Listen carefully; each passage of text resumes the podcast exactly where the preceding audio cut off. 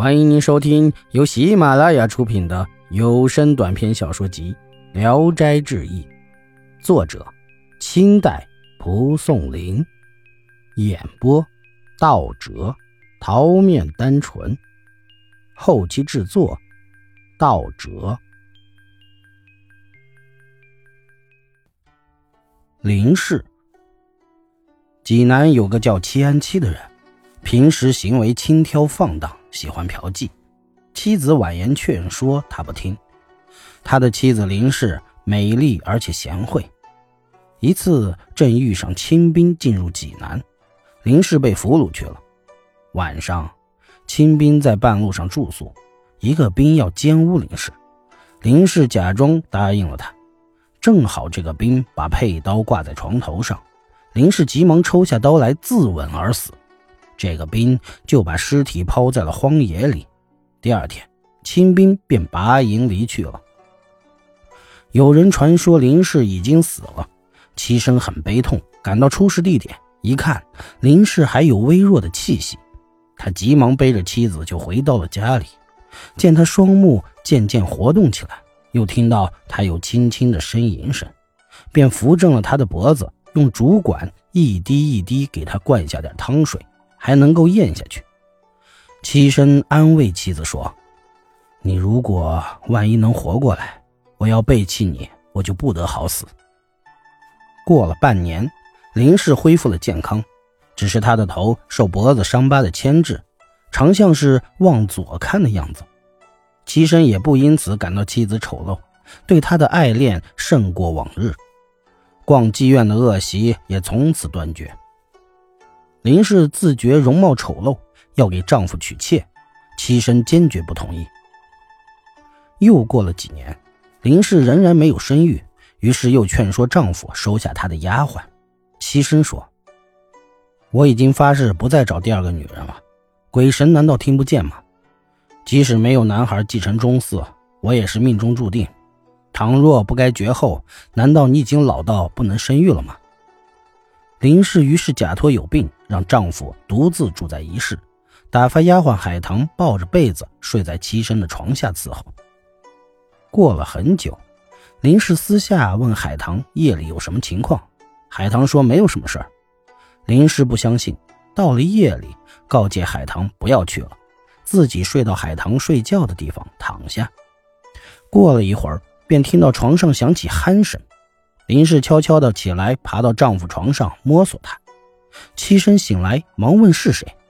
林氏凑到他耳边低语说：“我是海棠。”七身拒绝说：“我已经对夫人蒙了誓，不敢再变心了。如果像往年那样，还用着你来找我吗？”林氏这才下床出去了。七身从此独自睡一处。林氏就吩咐海棠假装成自己去和丈夫同床。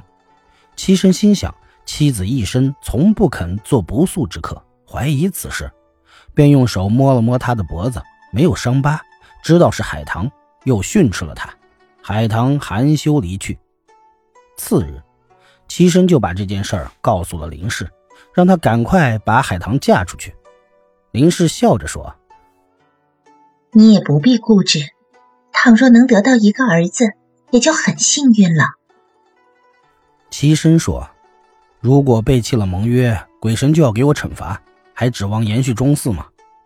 第二天，林氏笑着对丈夫说：“大凡农家人种上庄稼，是否出苗吐穗不一定知道，不过通常播种的农时是不能误的。晚间耕耘的日期到了。”妻身欣然一笑，表示领会。晚上，林氏熄灭了灯，叫海棠来，让他卧在自己的被子里。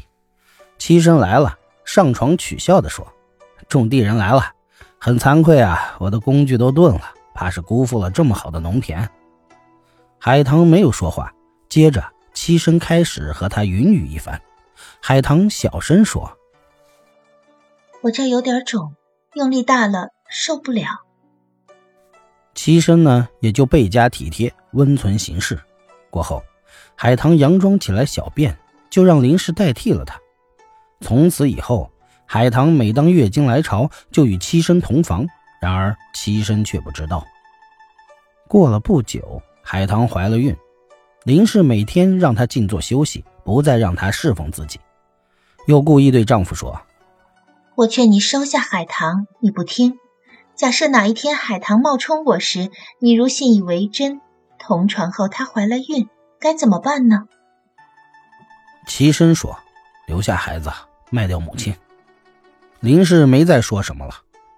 过了一段时间，海棠生了个男孩，林氏暗中雇了个奶妈，把孩子抱到娘家寄养。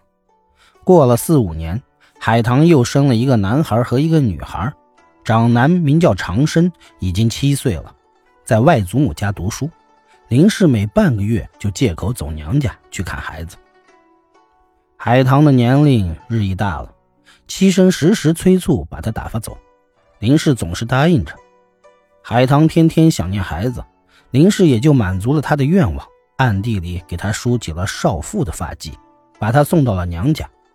林氏对丈夫说：“你天天说我不愿嫁出海棠，我娘家有个义儿，已经把海棠许配给他。”又过了几年，孩子都长大了，正遇七生过生日，林氏事先忙着准备宴席，等候宾朋到来。七生感叹地说：“唉，岁月过得真快，不觉已经过了半辈子了。幸运的是，我们都很健康，家境也不至于挨冻受饿，所缺少的就是孩子。”林氏说：“夫君，你太执拗了，不听我的话，这怨谁？然而要想得到儿子，两个也不难，何况一个呢？”齐生笑着说：“既然说不难。”明天就问你要两个儿子，林氏说：“容易，太容易了。”次日早起，林氏派了车马到娘家，把两个男孩、一个女孩打扮一新，一同坐车回到了家。走进家门，林氏叫三个孩子排成一行，齐声喊父亲，又给父亲磕头祝福长寿，跪拜完了起来，互相看着嬉笑。七生诧异不解，林氏说：“你要两个儿子？”我再添一个女儿，这才给丈夫详细说了事情的前后经过。齐生非常高兴地说：“你为什么不早告诉我呢？”林氏说：“早告诉你，怕你赶走孩子的母亲。今天孩子已长成人了，还能赶他走吗？”妻身极为感激，热泪禁不住流下来，于是驾车亲自把海棠迎接了回来，和睦相处，白头到老。古来贤惠的妻子，像林氏这样，真可以说是德才出众的规范了。